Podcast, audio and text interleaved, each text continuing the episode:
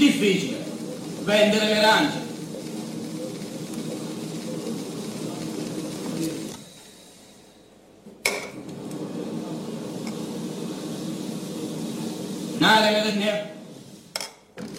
Vendere le lance. Snare le neve. Gli fidi su te. È così difficile vendere le lance. Derrière. Vous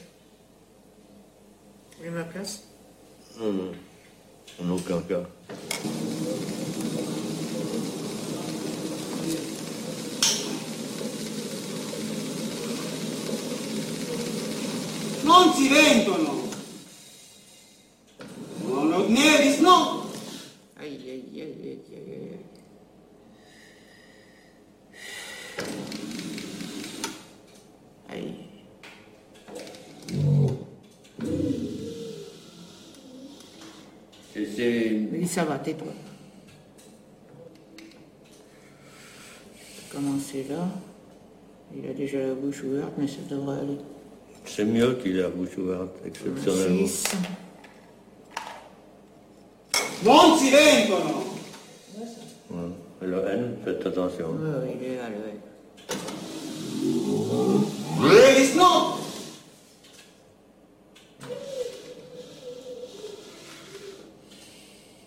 Un, deux. Non si vendono. C'est mieux. Vous êtes sûr Il y a un clignement d'yeux, vous l'avez vu Ouais, mais j'ai.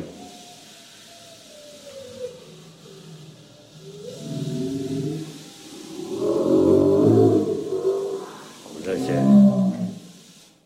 Tension nerveuse, c'est ce qui se préparait à son grand morceau, là, et la violence et tout. Alors, il a. Oui, oui, bon, ça c'était la chose sur les cailloux. Pour Ouais. l'instant, il s'agit de savoir mon coup.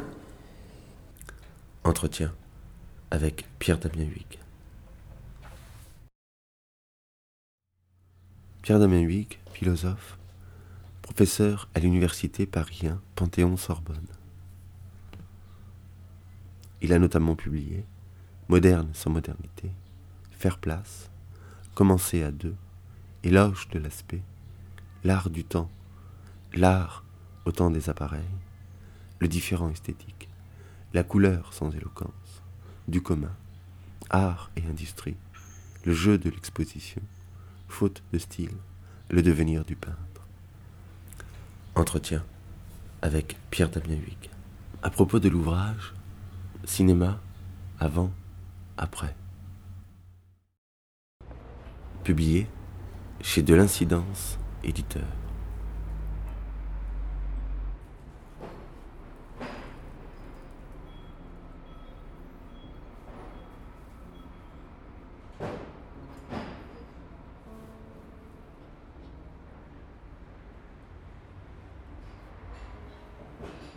Qu'est-ce qui nous fait tant parler de cinéma?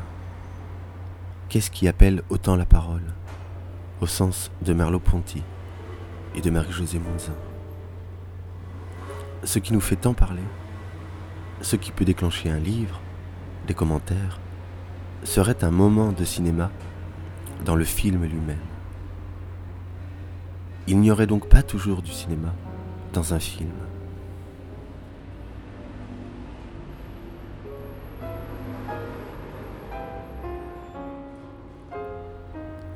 Dans Cinéma avant, après, Pierre Damien Huyghe identifie du cinéma chez Jacques Rosier, Jean-Claude Rousseau, Godard, Strobé-Huillet, mais n'en aperçoit pas chez Spielberg, par exemple. Identifie de la photographie chez Eugène Hadjet ou encore chez Gilles Herman, mais n'en aperçoit pas chez Ito Barada. Que manque-t-il à tel ou tel film, à telle ou telle image, pour que le cinéma, la photographie, se laisse apercevoir? Ce qui manque, nous dit Pierre Huyghe, aux esprits chargés de messages du monde contemporain, ce sont quelques havres insignes où apercevoir quelque chose qui ne soit pas une adresse, une sollicitation, un calcul, mais tout simplement une donnée. Le cinéma dans un film serait donc insignifiant, une simple présence ne s'adressant à rien, à personne, ne renvoyant à rien. Inutile par conséquent, non fonctionnel. Dans un texte de Lyotard, La Cinéma, publié dans l'ouvrage des dispositifs pulsionnels, on peut y lire ceci. Aucun mouvement, d'aucun champ qu'il relève, n'est donné à l'œil-oreille du spectateur pour ce qu'il est. Une simple différence stérile dans un champ visuel sonore. Au contraire, tout mouvement proposé renvoie à autre chose, vaut parce qu'il revient à autre chose. Il souligne différence stérile. Et cette expression n'est pas sans faire écho au titre de l'un des ouvrages les plus importants sans doute de Pierre Damien Huyghe, Le différent esthétique. Seulement, si cette différence stérile ne renvoie à rien, elle n'en demeure pas moins sans pouvoir. Lyotard nous dit qu'elle est pouvoir de faire barre aux synthèses d'identification et de déjouer les instances mnésiques. À cet égard, la thèse ici développée par Pierre Damien Huyghe poursuit cette idée de Lyotard.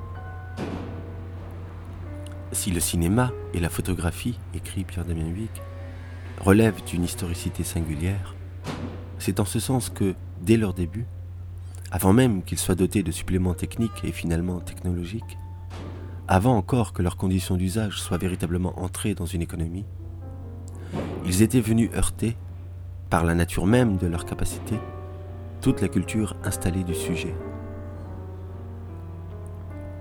Si un dialogue se tisse avec Lyotard quant à ce que le cinéma peut faire au sujet, ce dialogue s'inscrit dans une histoire de la modernité en art, attachée à la destitution du sujet, à la remise en cause de la synthèse kantienne et des théories de la perspective.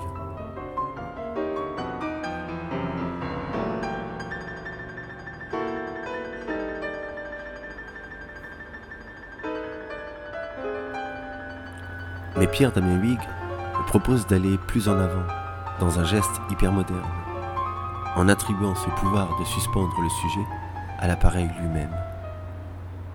Ce faisant, ce livre est pris dans un double mouvement, celui de la critique esthétique et celui de l'histoire de la technique. Une composition qui n'est pas sans renvoyer aux articulations de Godard lorsqu'il réalise ses histoires du cinéma.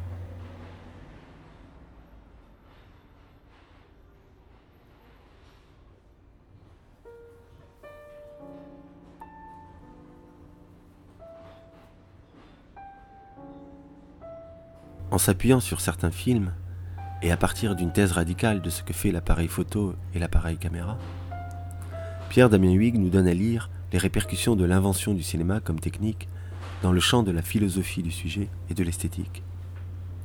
À le lire, c'est toute la modernité en art qui se trouve relancée par le cinéma.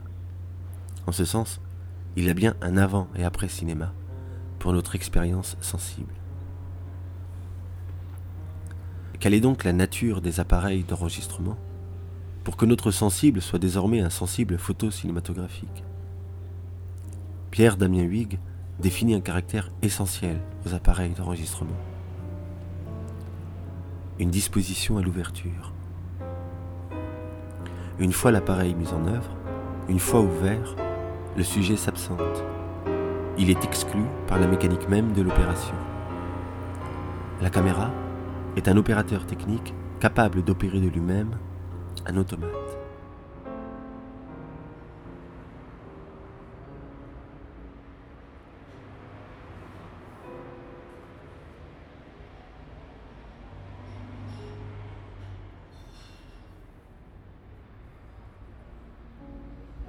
Cette thèse d'un art qui suspend l'intentionnalité traverse le cinéma.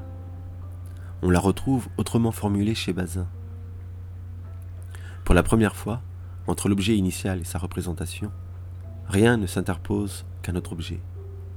Pour la première fois, une image du monde extérieur se forme automatiquement, sans intervention créatrice de l'homme, selon un déterminisme rigoureux.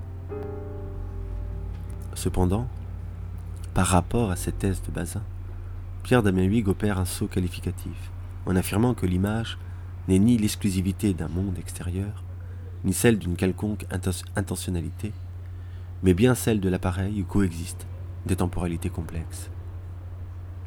L'ouvrage déploie une critique de cette vision de Bazin, et plus directement du célèbre Ça a été de Roland Barthes.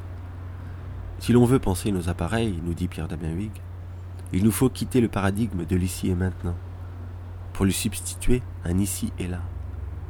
Un ici et là où l'origine de l'événement est sans site.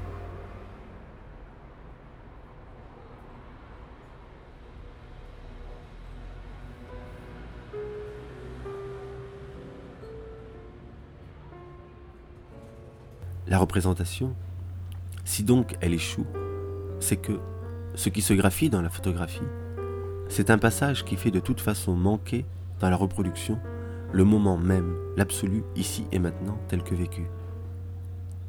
Désormais, les choses ne se représentent plus, elles sont toujours déjà en plusieurs optiques. En d'autres termes, la reproduction les entame dans l'origine même de leur parution. Elle pluralise le fait de cette parution.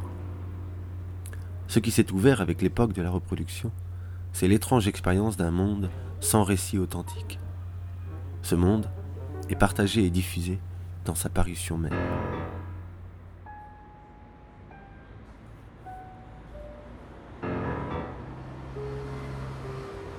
La question de la matrice de l'expérience sensible à laquelle se confronte Pierre Damien Huyghe implique une critique de l'idéalisation métaphysique de la vue. Il écrit Les images cinématographiques ou photographiques sont tout particulièrement capables de se tenir dans l'ordre d'une saisie, c'est-à-dire de défaire le sujet qui regarde de son aptitude à disposer du champ de son regard. Cette saisie, qui vient de la surface à l'œil, renverse la vue perspective de la représentation moderne et le traitement mimétique de la forme. Ici, le geste de Pierre Damien Huyghe s'inscrit dans une critique radicale d'une certaine phénoménologie de la vue, ce que Derrida nommera l'ocular-centrisme. Un geste critique fortement marqué par Georges Bataille, Merleau-Ponty ou encore Lévinas. Si chez Lyotard, un tel renversement ouvre sur un dispositif masochiste jouissif, neutralisant le corps du spectateur dans sa relation à l'écran. La saisie dont nous parle Pierre Damien Huyghe n'est pas neutralisante, mais désappropriante, proche des expériences bataillennes, du gros orteil et du pied nu. C'est l'expérience d'une interruption du sujet à assigner le monde, à laquelle Pierre Damien Huyghe s'intéresse avec les appareils d'enregistrement mais en tant que cette interruption est l'éveil de la conscience. Quand le cinéma pointe dans un film, quand ce phénomène se laisse apercevoir, écrit-il, alors se lève une conscience à l'état brut. Car de ce qui lui arrive, l'esprit conscient n'a pas déjà en soi les catégories et ne sait par conséquent pas d'avance dire quelque chose. Ce quelque chose qui n'était pas dans mon point de vue et qui entre dans mon champ et se fait de la place est la marque d'un écart entre ma compréhension et mon expérience sensible. Cet écart, Pierre Damien Huyghe le nomme quatre consciences. Les films sont ou auront été des quatre consciences à chaque fois qu'en eux le lien aura été tenu avec quelque chose dont ils procèdent, à savoir la photographie dans sa capacité à engrammer mécaniquement quelque chose du monde au-delà de toute visée du sujet.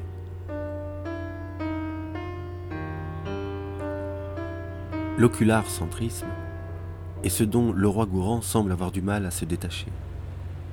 Aussi, dans cet ouvrage Cinéma avant-après, Pierre Damien Huyghe discute une des thèses fortes de roi Gourand.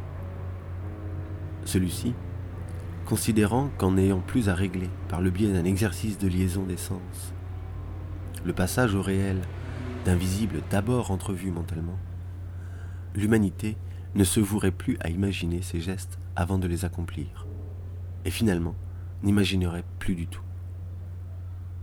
De cette discussion avec le roi courant, Pierre Damien Huyghe façonne son concept sans doute le plus stimulant de cet ouvrage. À la nostalgie de l'imagination perdue de le roi Gourand, il oppose la perception distraite, ouvrant sur la songerie, revendiquant un cinéma qui n'imagine plus à notre place. Mais s'il n'y a pas toujours du cinéma dans un film, cela relève aussi de la responsabilité de l'artiste. Or, toute la culture installée du sujet s'est défendue. Elle a œuvré pour que la subjectivité reprenne la main.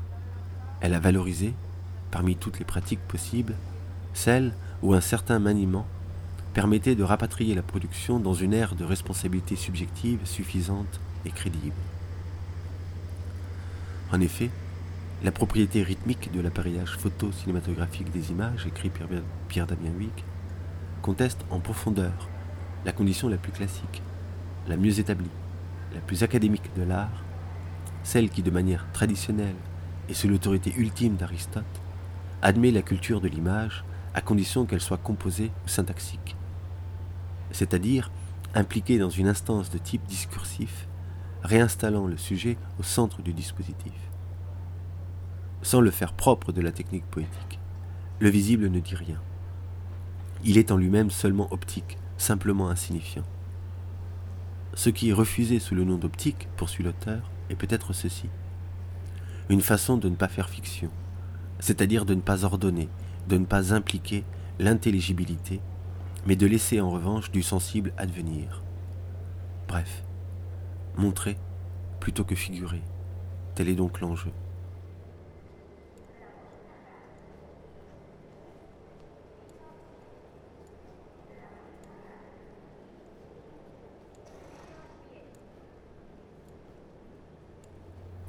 Il n'y a donc pas de cinéma. Chaque fois que l'artiste, obsédé par le sens, le message, le discours, nie le travail de l'appareil, en cela que l'appareil ne produit aucun sens, message ou discours. Toute une industrie du cinéma refuse de laisser le travail de l'appareil poindre dans le film articulé. Pour cette industrie, le rapport entretenu avec les appareils sont des rapports d'exploitation, leur refusant leur part de travail. Ce refus n'est pas sans lien avec le projet cathartique d'une communauté hautement synchronisée rassemblée dans une salle de cinéma.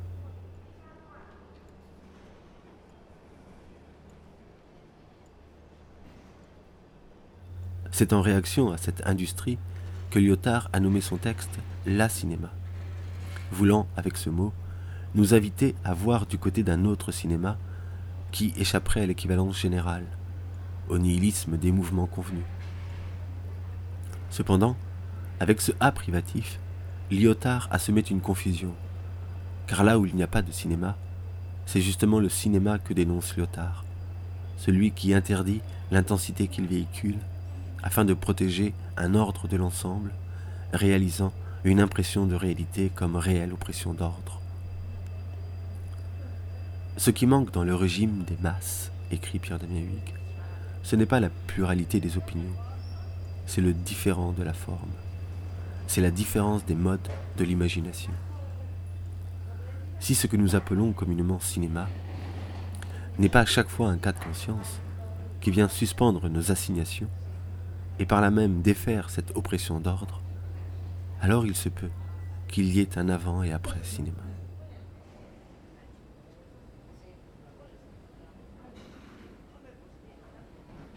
Pierre Damien à propos de l'ouvrage Cinéma avant, après, aux éditions de l'incidence éditeur.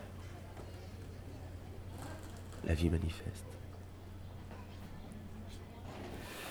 Vous avez retenu euh, euh, beaucoup de choses qui sont, euh, effectivement, je crois, dans, l'ouvrage, et, même ce qui est sans y être dans une, dans une certaine mesure, parce qu'il est vrai qu'il n'y a pas d'explication explicite avec Lyotard, euh, néanmoins, j'y ai pensé. Euh, je suis très heureux que vous mentionniez euh, Bataille de cette manière, par exemple, bien que ça ne, ça ne soit pas un auteur, là encore, loin s'en faut, explicitement présent dans l'ouvrage. Bon, Merleau-Ponty y est plusieurs fois évoqué. Mais peut-être, peut-être, oui, effectivement, sur, Lyotard, je, voudrais juste peut-être ajouter un, tout petit point, parce qu'il y a à la fois une proximité et en même temps une explication avec lui au fond, au fond hein, puisque je, ne, la développe pas de manière, encore une fois, explicite. Et une partie de l'explication passerait peut-être par les, propos qui sont dans, mon livre, autour ou contre la notion de sublime.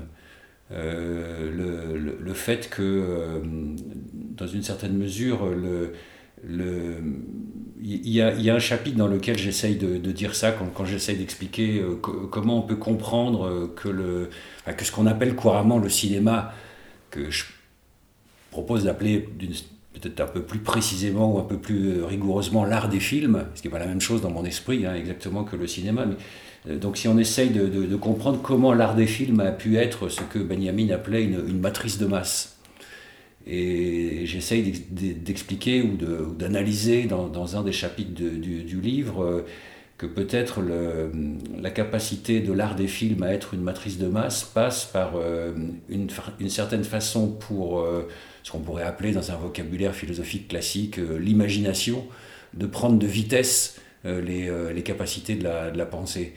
Or, il me semble que ça, euh, ça renvoie euh, à la, au sublime. Je, pense que le sublime est, le nom qui a été donné dans, l'histoire de la pensée euh, européenne ou occidentale à cette façon de, prendre de vitesse la pensée. Et je pense que, que Lyotard avait là-dessus une, position dont objectivement je m'écarte dans, le livre même si pour le reste, je, je, pense que vous avez bien relevé des, des points sur lesquels euh, je, je m'inscris dans la continuité de, de, choses ou de propos qu'il a, qu'il a avancés. Euh, autrement, sur ce, que, sur, ce que vous, sur ce que vous avez dit, je ne sais pas, c'est difficile pour moi de, de, de, reprendre, mais je pourrais peut-être reprendre un point particulier et puis en ajouter deux. Alors le, le, le point que je, que je reprendrai, c'est c'est pour dire que euh, enfin, je suis content qu'une des formules du livre vous soit, enfin, vous soit restée dans l'esprit après lecture, qui est celle dans laquelle une petite phrase qui passe plutôt vers le début, hein, où j'essaye de, de, dire que finalement euh, je, je propose d'appeler euh, aussi strictement que possible le cinéma, cinéma quelque chose comme un cas de conscience. Voilà j'avais euh, effectivement l'intention de faire résonner autant que je pouvais dans cette, dans cette expression euh, la notion de, cas. Euh, le cinéma comme cas de conscience. il y a évidemment une façon, je dirais, habituelle d'entendre cette, cette, expression, comme on dit, couramment, c'est un cas de conscience, c'est-à-dire le, le, moment où on se pose une question. donc je, je, garde cette, cette entente relativement euh, courant de, l'expression, mais en même temps, je voulais dire quelque chose de plus, j'essaie, je voudrais bien dire quelque chose de plus. Euh, le cinéma est le cas d'éveil d'une, d'une, conscience que je, que je définis comme se trouvant à l'écart du sujet. C'est une conscience qui n'est pas assujettie et qui se définit euh, euh, précisément par le fait qu'elle se trouve à l'écart de, de, ce qu'on pourrait appeler euh, le sujet, la subjectivité, la capacité qui est la définition philosophique du, du, sujet, de, de, pouvoir assigner le monde. Et ça, pour moi, c'est philosophiquement important de, de, de, définir la conscience de cette façon, comme, comme un moment dans lequel les... les qu'est-ce qu'il faut dire Les procédures, les fonctions euh, d'assignation du monde par ce qu'on peut appeler un sujet sont, euh, sont en réalité suspendus. Et euh, il y, a conscience quand, quand finalement quelque chose vient surprendre, la conscience s'éveille, on prend conscience, comme on dit couramment, la conscience s'éveille quand, quand il m'arrive quelque chose que je, ne, que je n'attendais pas, qui n'était pas dans ce que je pouvais anticiper. Donc euh, ça ouvre à cette petite euh, expression, disons, ouvre à quelque chose qui est, je crois, dans le livre, une, sorte d'explication critique avec les, concepts, euh, avec certains concepts de la phénoménologie, en tout cas. En particulier ceux que reprend Bernard Stiegler dans ses, dans ses ouvrages sur le cinéma. Alors c'est peut-être là où je voulais ajouter un petit point à votre, à votre reprise de mon, de, de, mon livre, et parce qu'il y a quelque chose qui me tient à cœur dans cet ouvrage, mais vous avez aussi signalé le différent esthétique, et c'était déjà là-dedans, qui, qui, serait, disons, une espèce de, est-ce que je peux dire, d'apport à l'esthétique de mon travail, euh, qui, euh, qui, concernerait euh, au fond une critique de la, de la mélodie. Du, du, rapport, du rapport mélodieux ou harmonieux, en tout cas mélodique ou orchestré, on pourrait dire aussi. Enfin, donc il y a une célèbre analyse de Husserl sur la mélodie que, que Stigler, Bernard Stiegler reprend à son compte dans, dans, son, dans son ouvrage sur le cinéma. Et donc je pense que l'expérience du cinéma n'est pas une expérience mélodieuse. Euh, il arrive quelque chose qui n'est pas euh, inscriptible dans le registre d'une rétention ou d'une protention. Donc il y a effectivement quelque chose, euh, quand, un plan de cinéma arrive, il, y a, quelque chose qui, qui rompt avec le, le, je sais pas comment dire ça, la mélodie banale de, de l'existence. Et c'est peut-être comme ça qu'on peut comprendre ce que Jacques Rancière appelait euh, dans un exposé que je l'ai entendu faire euh, l'impact du cinéma. Mais il me semble que Jacques Rancière, dans, son exposé, n'expliquait pas vraiment euh, l'impact, ce qu'il entendait par ce, par ce mot impact. Peut-être parce que bah, je, je, propose de compléter l'analyse. Voilà. je propose de compléter l'analyse sur ce point et donc finalement, ce qui peut être nommé impact du cinéma, à mon avis, c'est pas le bon mot, hein, justement. Euh, c'est ce que c'est ce que j'essaye d'appeler euh, ce, cas de conscience, mais qui n'est euh, qui n'est repérable qu'à partir du moment où on, s'écarte de, de l'idée que au fond notre rapport au monde est prédisposé par quelque chose qui serait de l'ordre du mélodieux ou du mélodique.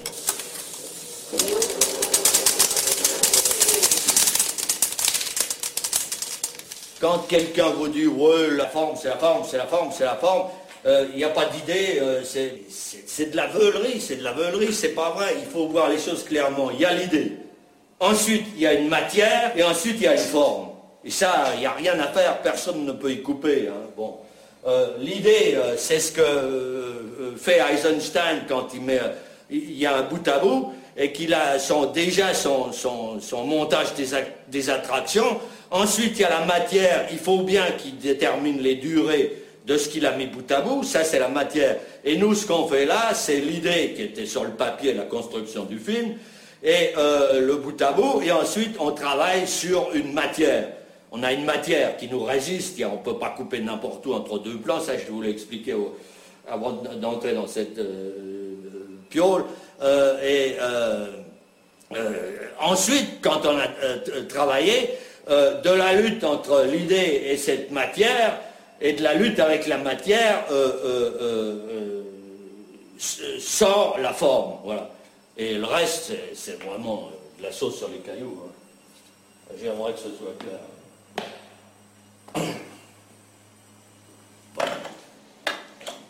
L'idée, ça, ça n'existe pas parce qu'on a une forme. Mais d'où vient-elle cette forme? Si elle n'a pas été travaillée, si elle n'est pas sortie d'une matière, il n'y a pas de forme.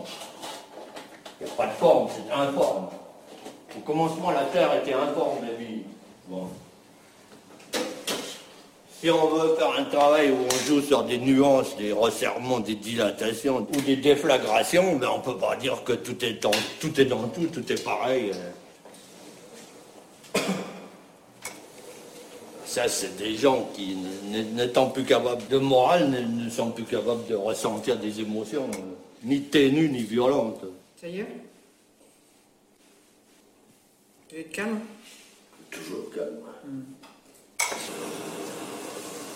La référence à la dissonance me semble extrêmement judicieuse. Je ne crois pas qu'elle soit euh, explicitement dans, mon livre, euh, en tout cas dans celui-là. Euh, mais quand je travaille dans le livre, de façon pour le coup explicite, le vocabulaire husserlien, stiglérien de la, de la, de la mélodie, de la synchronisation, enfin toutes ces, toutes ces choses-là, j'ai effectivement en tête euh, quelque chose qui, dont je ne suis pas sûr. Euh, c'est pourquoi sans doute je, n'en parle pas de façon explicite, mais je l'ai quand même en tête.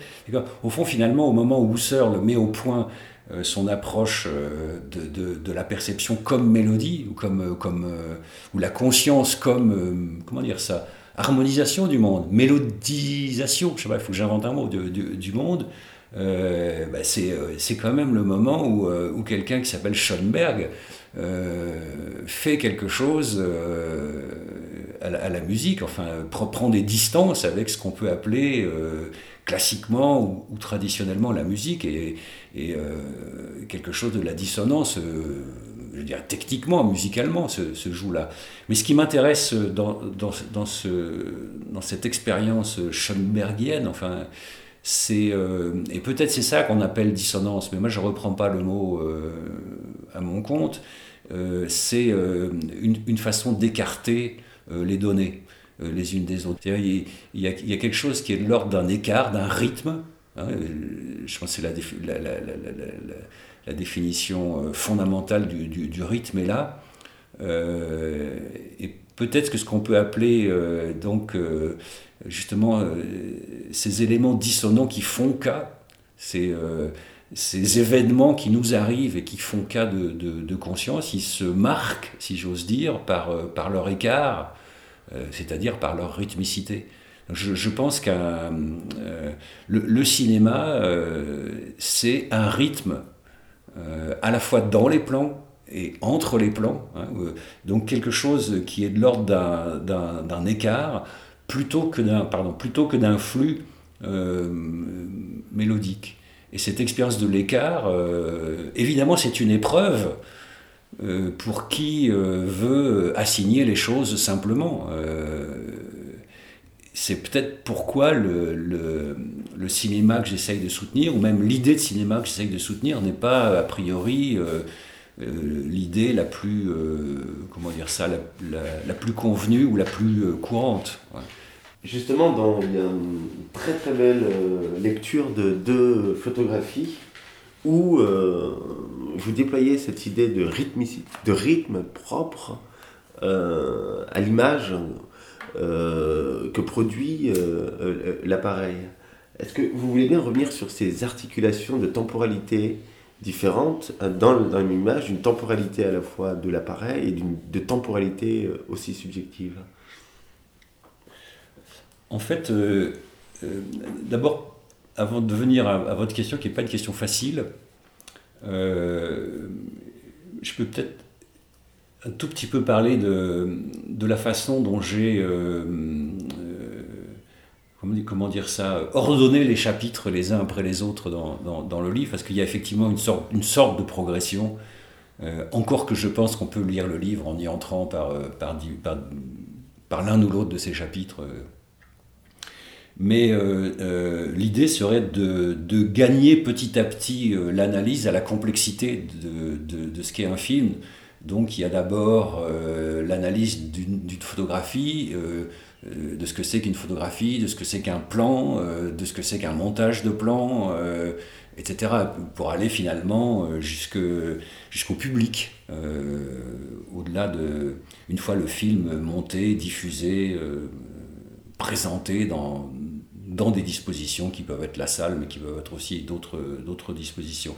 Donc je pense que euh, l'analyse du cinéma ne, peut pas ne pas commencer par euh, la, photographie. Euh. Or, qu'est-ce qu'une photographie dans l'analyse de la photographie de, de, Gilles Herman qui occupe quand même un assez long moment au début du, du livre J'essaye de montrer qu'il y a euh, quelque chose de très différent de, de ce qu'il y a euh, dans un tableau en, perspective, c'est-à-dire une sorte de, de, discontinuité des plans. Euh, il y a le plan de l'opérateur qui a fait la photo, il y a le plan de l'objectif qui a aussi fait la photo, il y a sur lequel, plan, plan sur lequel moi qui regarde la photo, je vais venir me, me, me situer. Mais venant me situer sur le, sur le plan de, disons, de, l'objectif, euh, je ne peux pas ne pas laisser de côté l'expérience du photographe. Et je crois que dans le, dans la structure même de la, de la perspective picturale des, des, temps modernes, cette expérience n'a pas lieu. Le, le, sujet qui regarde le tableau prend la place du, de, de l'auteur du, du, tableau. Et on peut continuer, on peut continuer l'analyse, montrer que dans une photographie, la profondeur de champ n'est pas perspectiviste. Euh, elle est faite de couches. Euh, puisque euh, finalement, régler un appareil photographique, c'est définir une, focale qui va, qui va comment dire, strier l'espace en au moins trois catégories, ce qui est flou en deçà du champ de netteté de, de, l'objectif et ce qui serait flou au-delà. On peut choisir naturellement de ne, pas faire apparaître ces ces zones de flou. ontologiquement, elles sont là quand même. Et voilà où moi je, je, définis euh, aussi fondamentalement que je peux la, la, notion de rythme, l'écart. Et je, pense qu'une photographie consiste toujours à. Une photographie je dirais authentique, enfin, où la, photographie s'aperçoit, et pas l'image, hein, mais la photographie, euh, mais qui, quiconque la regarde en, rapport avec. Euh, un espace euh, qui est caractérisé par euh, l'éclat. Voilà. Ça fait éclater de l'espace dans, dans un moment temporel. Et le plan de cinéma peut être la même chose. un moment où de la spatialité vient éclater la, temporalité, la continuité temporelle. C'est ça le rythme. Oui, dans cette, par exemple, dans cette image de Eugène, euh, c'est assez, effectivement, c'est assez frappant. L'image s'intitule Les chiffonniers ou la porte d'Anière. Euh, c'est assez frappant où, effectivement, euh, c'est chargé de temporalités diverses. il y a le temps de pause de, de, l'appareil, mais il y a aussi la manière dont les, les personnes photographiées bougent face à ce temps de pause de l'appareil qui révèle effectivement euh, une complexité de temporalité, quoi, des rythmes complètement euh, différents euh, qui traversent l'image. Je, pense que alors, philosophiquement, ça retourne, je, je, pense, beaucoup de, beaucoup de concepts, comment dire, classiques. dans une certaine mesure, je sais que le verbe, je vais dire, n'est pas tout à fait satisfaisant, mais bon, pour discuter, prenons-le. Ça, fait revenir de l'espace dans un objet, ou de la spatialité plutôt, dans un objet que, euh, que par ailleurs on est volontiers, euh, en tout cas s'agissant du, du, cinéma c'est sûr, mais même de la photographie qu'on est volontiers euh, amené à penser comme un objet temporel. Mm. Ça fait revenir de, de l'éclat. Je ne vois pas de meilleur mot que, que, que celui-là. Et ce rythme est très difficile à... Hum, euh, cette rythmicité est très difficile à, adopter parce que euh, bah, elle n'est pas mélodique, elle n'est pas discursive. Euh, et selon un mot que vous avez retenu dans votre, dans votre résumé tout à l'heure, au fond, elle est proprement insignifiante. elle n'est pas d'entrée de jeu de, de l'ordre de ce qui fait signe.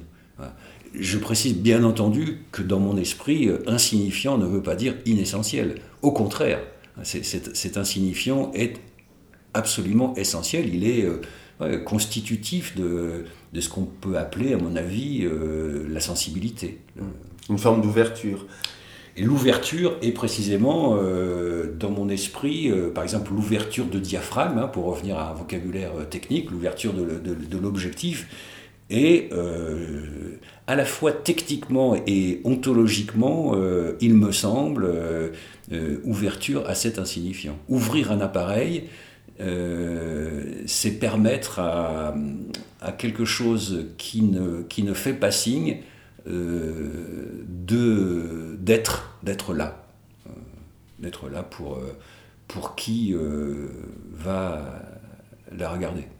Ça nous permet de, de, discuter là, ces temporalités différentes de ce que vous avez appelé la, perception distraite. C'est le tiraillement euh, de, entre, eh bien, par exemple, le son et, l'image dans, dans, le, dans, le, cinéma, euh, notamment le cinéma de Strobé mais il y a, tout, le cinéma de la nouvelle vague a été, à un moment donné, de, Godard disait de rendre libre le, son. il se plaignait souvent d'ailleurs des, des, des, doublages. il disait le doublage, c'est une manière de réassigner le, le, son à l'image, justement. Euh, et donc, euh, vous développez cette idée de la perception distraite comme ouverture à la songerie. Et j'aimerais beaucoup si vous, si on pouvait en, prendre le temps d'en discuter. Ah oui, volontiers. Parce que, en plus, évidemment, euh, cette, cette espèce de mise au point de, de, ce que peut vouloir dire exactement distraction, euh, c'est le fruit euh, chez moi d'un long travail et d'une longue méditation, euh, plutôt qu'explication, une longue méditation pour le coup avec, avec ce, que, ce que Walter Benjamin a pu, à mon avis, dire, ou en tout cas a essayé de, de de, faire entendre à qui, à qui le pouvait. Moi j'ai mis très longtemps, et d'ailleurs dans mes premiers textes, je pense qu'il il y a des erreurs de ce point de vue. Euh, j'ai mis très longtemps à comprendre euh, que, en tout cas en français, mais je pense que ça excède la, langue française, la, la, distraction c'est bien autre chose que le, que le divertissement. Euh, dans le, dans le divertissement, j'entends, comme d'ailleurs on l'a entendu dans les, théories classiques, hein, euh, c'est ce que veut dire le mot étymologiquement, un détournement euh, d'attention.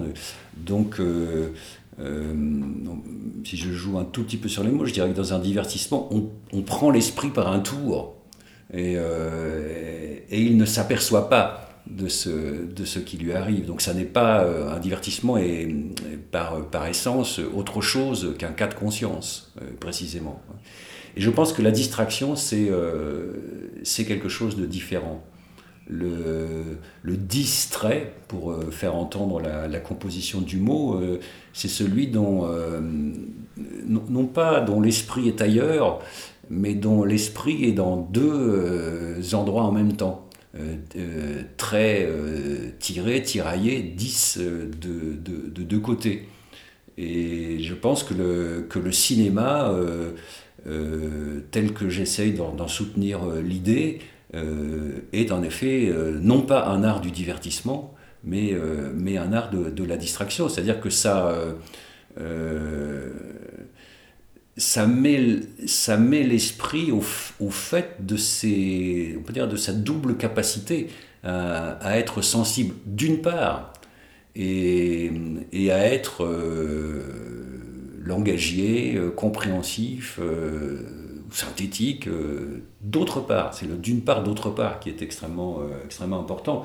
Et donc ça avère le fait que nous ne pouvons pas assigner la, totalité de notre, de notre expérience et en tout cas de, de notre expérience sensible.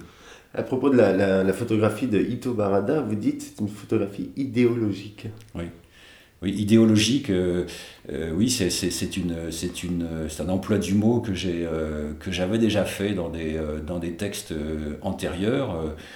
Je, prends le mot, je le décompose, hein, donc logique, logos, le discours, et idein qu'on traduit généralement par, qu'on peut, comprendre en tout cas en remontant au grec, par quelque chose qui met en jeu le, le, visible ou la vision, le fait de voir. Hein, l'avoir une vue, disons. Euh.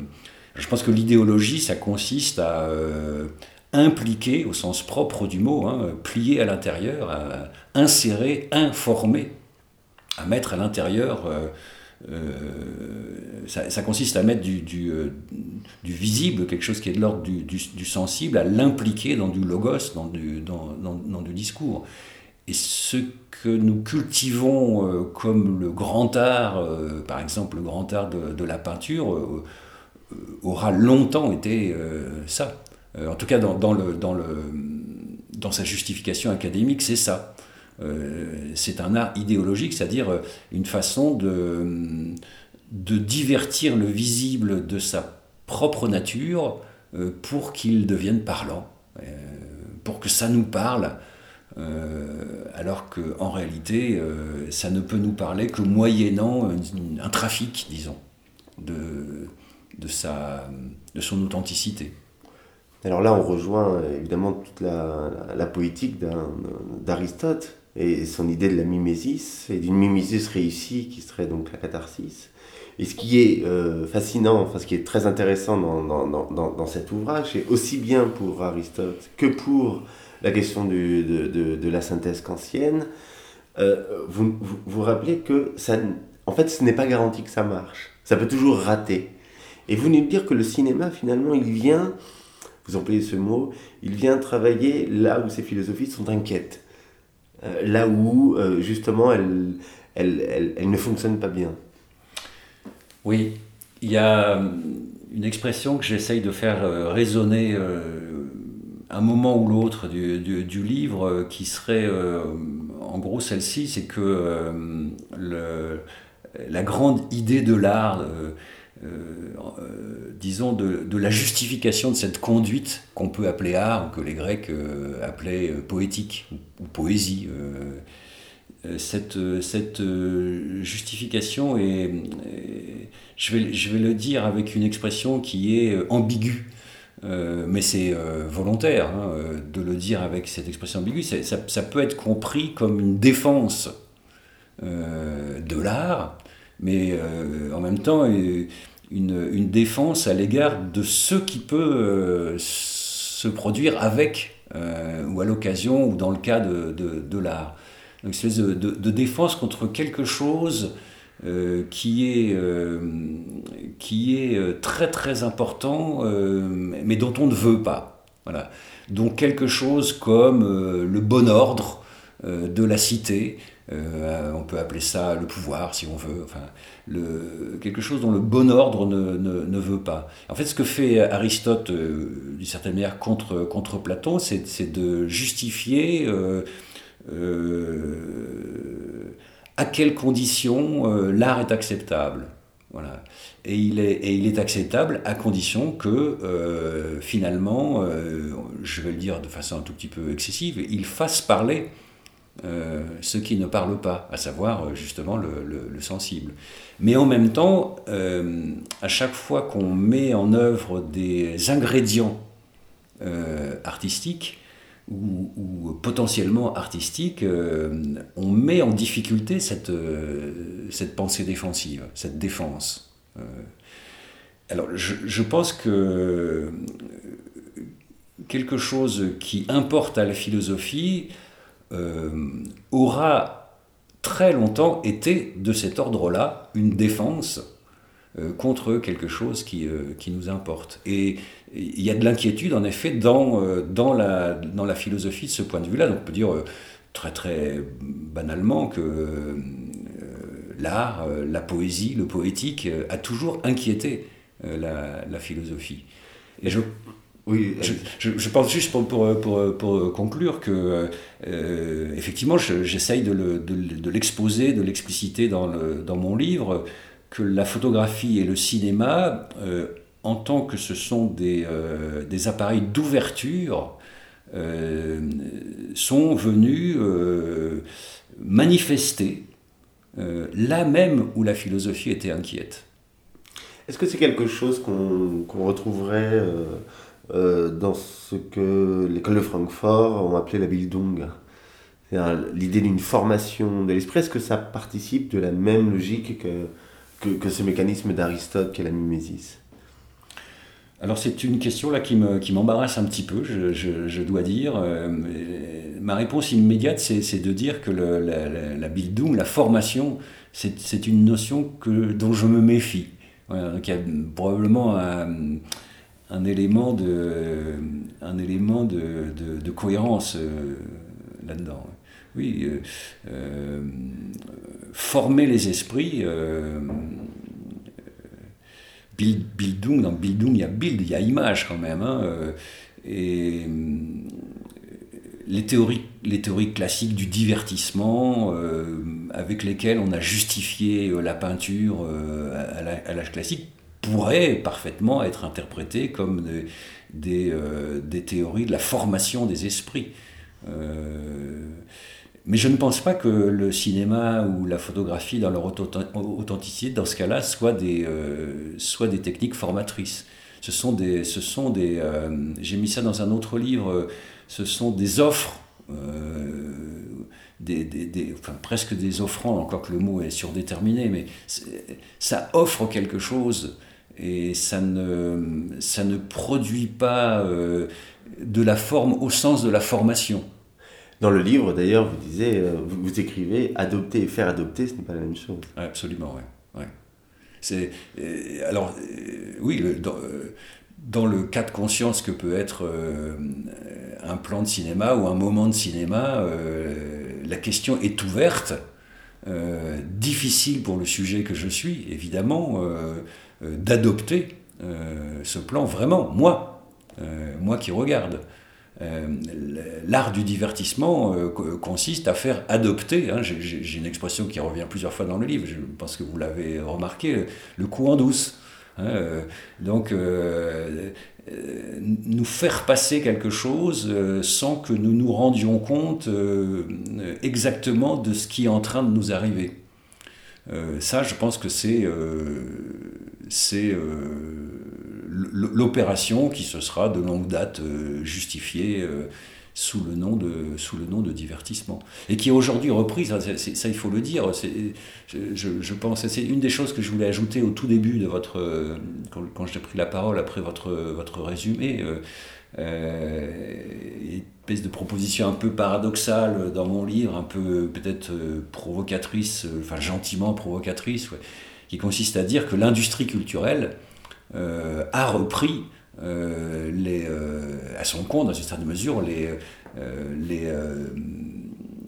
elle a pris la mesure de ce que c'est que le divertissement et elle l'opère, et elle l'opère à grande échelle. donc c'est un paradoxe parce que finalement, les héritiers aujourd'hui des théories classiques de l'art se trouvent peut-être du côté de l'industrie culturelle. Il y a un moment où il y a un sourire qui monte dans ses yeux. C'est très difficile si on peut le garder, c'est mieux. Oh. Oh.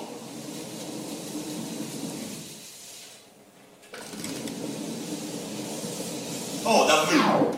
Le ballon.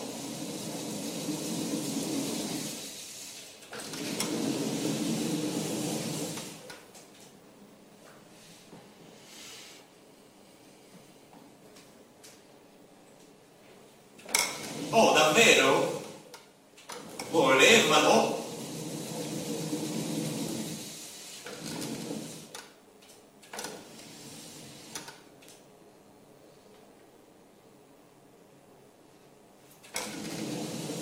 Oh, davvero? Volevano?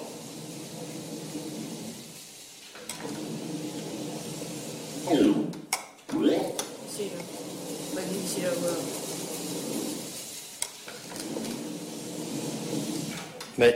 excusez-moi, si vous voulez découvrir ce sourire un peu mieux, il faut, il faut, faut repartir du tchak. Vraiment, allez, faites-le pour moi, s'il vous plaît.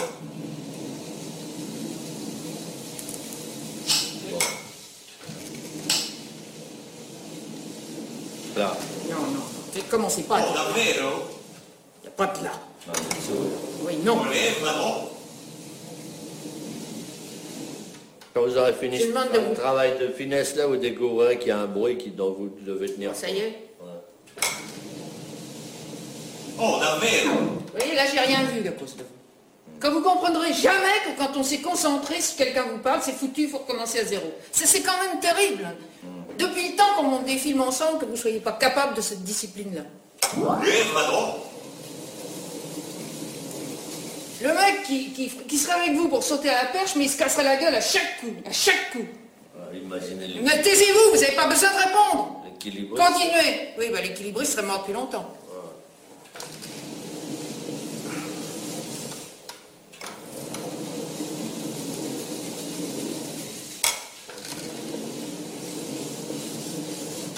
Bon, j'ai quelque chose à dire. Hein. J'attendrai la permission et je le dirai. Et si elle ne vient pas, je le dirai quand même. Alors Mais vite Alors, euh, je pense qu'il ne faut pas chercher une solution intermédiaire. Là. Comme en démocratie, ça ne vaut rien. Si on veut voir qu'il y a un sourire, il faut, il faut avoir euh, euh, quelques photogrammes où, il le regarde comme un poisson et il a envie de lui dire euh, je n'en crois pas. Non, ça tient pas debout votre histoire. Il n'y a pas de sourire, il y a quelque chose qui vient dans les yeux et ça ne se voit pas, c'est tout. Mais il faut le voir naître, il faut pas, vous ne pouvez pas commencer dessus parce que là, ça, ça n'apparaît pas. Il faut le voir naître. Sa première réaction, c'est de lui dire T'es un menteur, je ne te crois pas. Et ensuite, il, sourit pour lui-même. Bon, j'ai dit tout ce que j'avais à dire. Oh, davvero? Volevano?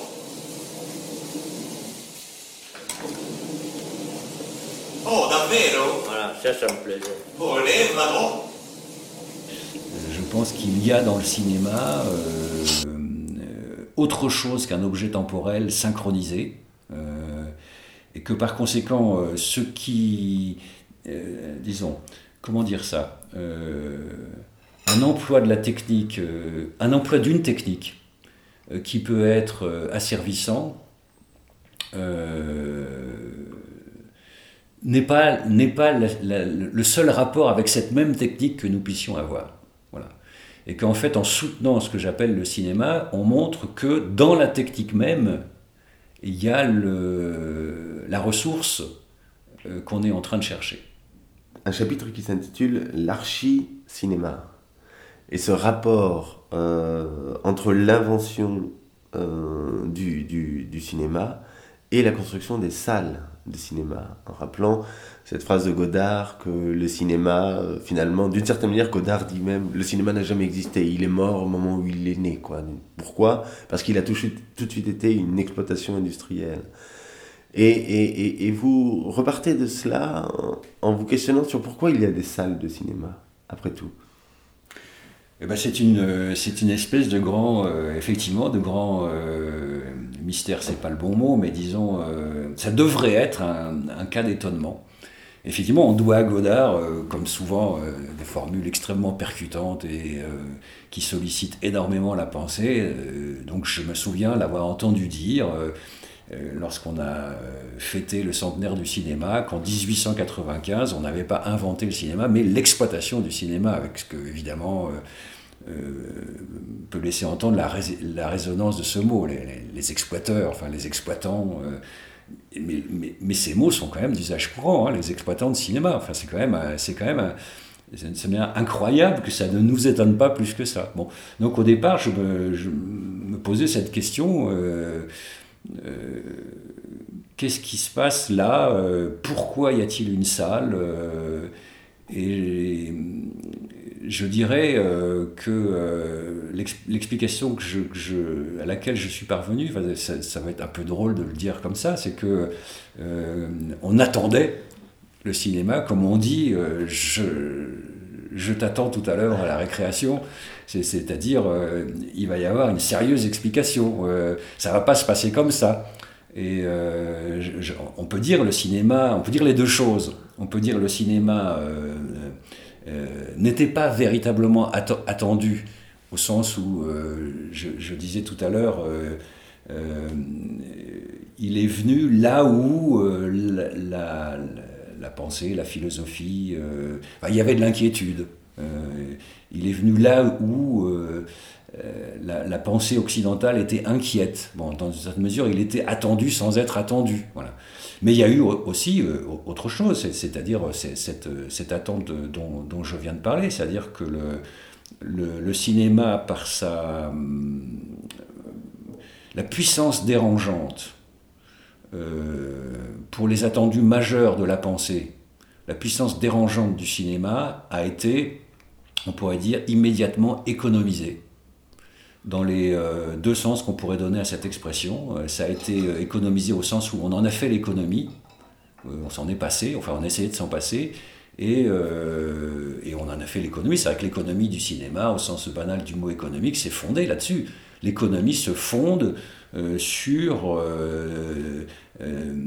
disons, la, mise, la mise sous le boisseau de toute une puissance de travail d'une manière générale. Et je pense que la, salle de cinéma, euh, qui, qui n'a pas véritablement de justification euh, technique, et on le voit bien aujourd'hui, euh, où euh, nous savons tous que nous pouvons euh, regarder des films euh, ailleurs que dans une salle. hein, euh, et pourquoi, et pourquoi ce fait de regarder le film ailleurs que dans une salle aurait moins de valeur je, je- ne vois aucun argument qui puisse euh, répondre positivement à cette question. Ça n'a pas moins de valeur. Donc la salle n'est pas nécessaire au cinéma, elle est nécessaire à l'économie du cinéma. Et elle pèse sur, euh, elle pèse sur, le, sur le cinéma euh, en tant que dans une certaine mesure, elle l'économise d'avance. Donc elle va, euh, historiquement, elle aura conduit à définir, euh, ben, pour le coup, des attentes au sens banal du mot, des, euh, des standards, euh, euh, des modes de durée, euh, etc.. Donc elle devient euh, non seulement une architecture euh, manifeste pour la diffusion des, films, mais c'est une architecture au sein même de la conception, de la préfabrication, pour, ainsi dire, du, film. Il y a sûrement quelque chose à, méditer de la libération du film à l'égard de, la salle. Et pour boucler euh, ce- cet, élément de notre discussion, enfin boucler, pas forcément, si vous souhaitez qu'on poursuive, on, poursuit, mais, je veux dire, euh, en tout cas que je m'arrête, quoi. Moi, euh, bah, le dernier film de Godard, film, film socialiste, c'est un film dont il a dit lui-même et dont on voit bien quand on le voit que son lieu d'épanouissement, ça n'est pas la salle. D'ailleurs, le film, quand il est sorti, il est sorti aussi et avant sur Internet. Euh, Godard avait fait tout un travail de ces fameuses bandes annonces où il proposait euh, des lectures totalement euh, originales de, son film. Mais le film est sorti, aussi sur Internet, sur un site de, de, de, vidéos à la demande, au même moment qu'il sortait dans les salles. Signifiant là par là que, effectivement, la salle n'était pas nécessairement le lieu euh, ce qui est aussi là où vous pointez aussi, euh, vous reprenez à un moment donné le projet de Wagner. Euh, Richard Wagner avait théorisé l'exigence que la communauté, travaillée par le progrès extensif du monde technique, ne se laisse pas disperser, mais puisse encore se manifester à soi-même en s'assemblant. Il présupposait ainsi une contradiction entre la technicité en développement et l'identification du commun. Parce que je trouve que là, c'est un, un- un projet, c'est un- une critique assez intéressante que vous formulez sur pourquoi cette nécessité de rassembler les corps dans un même espace? Ah, Ça, ça, c'est une, dimension évidemment euh, politique. Euh, donc je pense effectivement que les, euh, je dirais que les, euh, techniques euh, foncières, comme la photographie et le cinéma, euh, ces, ces techniques foncières sont, sont des techniques évidemment qu'on peut dire euh, extensives. C'est-à-dire qu'elles euh, elles poussent à la, alors on peut dire à la, comment dire ça? À, la- à une certaine, à un certain euh, état de distance euh, entre nous. Mais, mais, euh, mais la distance, euh, c'est pas forcément négatif, parce que c'est euh, ce qui permet de s'opposer à la confusion, par exemple. euh, en tout cas, euh, nombre de régimes politiques euh, qui nous ont fait un mal fou euh, sont euh, des régimes qui sont fondés sur la compacité ou la compacification des, des- masses. hein. Et les salles sont peut-être une sorte de... Dans, la- alors il y a une version de, une version de la salle dont, je parle dans le livre, hein, qui est l'audience comptabilisée. Hein, la fixation de ce que nous sommes euh, euh, à un nombre euh, identifié. Cette, idée de, repérer un ensemble d'êtres humains dans une masse identifiée. Et ça, je crois que c'est une idée euh, extrêmement dangereuse. D'ailleurs, ça date, euh, ça date de, très très longtemps. Enfin, peut-être qu'un pouvoir, euh, peut-être que le pouvoir euh, consiste à, euh, euh, de cette manière, à, donc ma formule, c'est de dire à, donner une identité ou à identifier le commun. Mais, quelque chose de, fondamental s'oppose euh, au sein de nous euh, à ce que nous soyons euh, rassemblés sous une identité, euh, marqués par une identité, y ait une sorte de saut qui, qui, qui, s'impose, qui s'impose à nous. Et ce qui m'intéresse dans le, dans le débordement de la salle de cinéma auquel, au fond, nous assistons aujourd'hui, au fond, ce qui m'intéresse aussi dans le mot même de diffusion, que je ne prends pas nécessairement comme un mot négatif, hein, c'est euh, le fait que ça, ça, ça fait exister le, le, le, minimum de distance entre nous pour, comme disait Anna Arendt, que nous puissions nous parler. Voilà. Je ne sais pas si je suis. Oui, oui, oui. Je, vois très bien ce, ce Anna Arendt où elle dit la, la, la, politique est dans la dans l'espace euh, qui, qui, qui, se joue entre euh, deux, deux personnes. C'est la gestion de cette distance-là euh, qui est éminemment euh, politique. Et quand Godard dit ou laisse entendre que son dernier film n'est pas fait pour, pour être diffusé dans les salles, je pense qu'il dit quelque chose d'extrêmement important. Parce qu'en fait, et là on peut rejoindre euh, une partie de mon, comment dire ça, de ma, de ma discussion avec, euh, avec Bernard Stiegler. Euh, si je traduis à ma façon, bien sûr, le, le propos ou l'intention de Godard tel que je la comprends, quand il dit que son film n'est pas fait pour être distribué dans les salles, il me semble qu'il dit que son film n'est pas un objet temporel, que, que chaque spectateur regardera comme tout autre spectateur, mais que nous pouvons regarder le film par des biais. Euh, à partir du moment où le film est un mode de diffusion euh, autre que la salle, que la projection du film dans la salle, l'entrée dans le film euh, est, variable. Elle dépend de euh, l'entrée dans le film, le, le, rapport au défilement même de l'objet euh, devient incontrôlé. 125. Si un aveugle me demandait As-tu deux mains ce n'est pas en regardant que je m'en assurerais.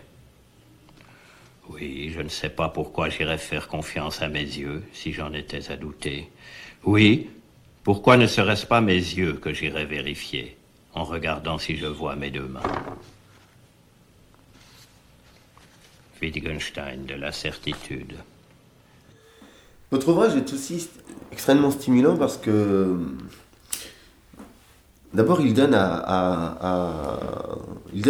appréhender euh, la, technique comme euh, ce qui vient, comme vous le dites justement, inquiéter finalement les théories les plus euh, classiques et qu'on pourrait, euh, dans un mot un peu violent aujourd'hui, que je dirais, bon, réactionnaire d'une certaine manière. Et donc de, de, de, nous amener à la technique, de nous amener une, une, une pensée de la technique comme quelque chose qui, avec lesquels nous pouvons avoir des armes, d'une certaine manière. Et ça, c'est très, très riche. Et votre livre ne cesse de, à chaque fois de nous dire là où ça ouvre, et en même temps là où c'est refermé tout de suite par la réaction. Ouais. Sans cesse. et ça, c'est par exemple sur... vous, vous, vous, nous expliquez ou en tout cas vous essayez tenté de nous, nous donner à, à, sentir comment euh, l'arrivée de ces appareils d'enregistrement euh, a permis à la peinture et au dessin de s'émanciper de cette question du rapport de la main euh, à la vue et comment ça a bouleversé toute la peinture et, euh, et tout le dessin. C'est extrêmement fascinant ce passage-là. Ben, je, oui, je suis content. bon, peut-être je dirais pas euh, fascinant, mais, euh, mais en tout cas, euh, si ça peut intéresser, j'en je, serais, j'en serais extrêmement heureux. C'est en effet très, très important. Je, je pense que la, la réaction est, défensive. Et, et, il y a quelque chose dans, les, dans, la, dans la technique qui est qui est de l'ordre d'une. le contraire d'une défense. Quoi. Le, je, je, vois que ce genre de mots, pour, pour en rendre compte, euh, euh, ouverture, extension, euh, euh le contraire d'une crispation. Euh, et le pouvoir est crispant. Ouais. Le pouvoir est crispant. Et consiste peut-être même en une crispation sur, sur quelque chose qui le qui, le, qui du coup le lie fondamentalement à la défense. Vous avez une expression très forte qui est euh, cette expression de la reprise en main. Et d'ailleurs, c'est à, prendre dans les deux sens du terme, puisque c'est à la fois effectivement reprise en main du pouvoir, mais c'est aussi la reprise en main de la caméra, c'est-à-dire la, la, la, caméra, euh, tout ce qui est caméra portée, euh, voilà, l'épaule à la main, ou pour signifier qu'il y a un sujet derrière qui est là, qui a une subjectivité, qui tente de, reprendre la main sur l'appareil. Ça, ça aussi, c'est très très intéressant sur oui, je pense que c'est une évolution, euh, du, du, cinéma euh, qui fait. C'est pourquoi, pourquoi d'une certaine manière, le livre s'intitule Le cinéma avant-après. Parce que peut-être assistons-nous depuis euh, quelque temps, en effet, je, je, le dis dans le, dans le livre, à une paradoxale reprise en main du, du cinéma dans une espèce de, de virtuosité formelle. donc ça se manifeste concrètement par par euh, le fait que la caméra est très portée, euh, qu'elle bouge beaucoup, autrement dit qu'il se signale par là qu'il y a un opérateur derrière hein, qui a la main sur l'appareil. Sur sur C'est tout le contraire quand il y a une pause, euh, justement, qui, est, une, pause de la prise en main de, de, de l'appareil. Donc ça, c'est une espèce de, comment dire ça, de symptôme esthétique de... de comme on dit, on signifie la fin de la récréation. Hein. On signifie la fin. Euh, dans, ces, dans ces éléments euh, esthétiques euh, qui se, qui se développent manifestement ces, derniers temps, euh, ce signal, on va dire une, une volonté quelque part de, de signifier la fin de quelque chose qui aura été une ouverture. Dans, dans l'ouvrage Moderne sans modernité, il y avait déjà cette, euh, cette remarque d'un voilà, d'un retour euh, de l'art classique. Oui, c'est une idée en effet que je c'est une idée que j'ai. Enfin, c'est une question que je, que je me pose et je j'essaye même de faire travailler des étudiants euh, sur, cette, sur cette hypothèse. Enfin, pas pour, pas pour la confirmer, mais pour, le, pour l'examiner. Et je me demande si nous ne sommes pas dans, une, dans un moment historique euh, de reprise en main. Euh, et ça se manifeste, même plus que ça, ça passe par un retour, on pourrait dire la fin d'une révolution, au sens où la fin d'une révolution, c'est le retour à, un point dont on s'était écarté. Euh, une espèce de révolution classique euh, qui, qui, est en train de, de nous arriver et qui, euh, et qui se manifeste par une espèce de, finalement, de domination du message, de, de, enfin, de l'idéologie aussi, au sens où on en discutait tout à l'heure. Je qualifiais dans cette dans cette présentation votre geste d'hyper moderne. Oui, j'avais relevé le mot et je, je, l'ai pas. Euh, enfin, la, discussion s'est développée, je ne l'ai pas repris. Je. Je sais pas. Je. Je ne suis pas absolument euh, convaincu par la, par la pertinence de ce, de ce mot. Je ne, je ne sais pas s'il a vraiment une, une nécessité, euh, si le hyper est, est, tout à fait indispensable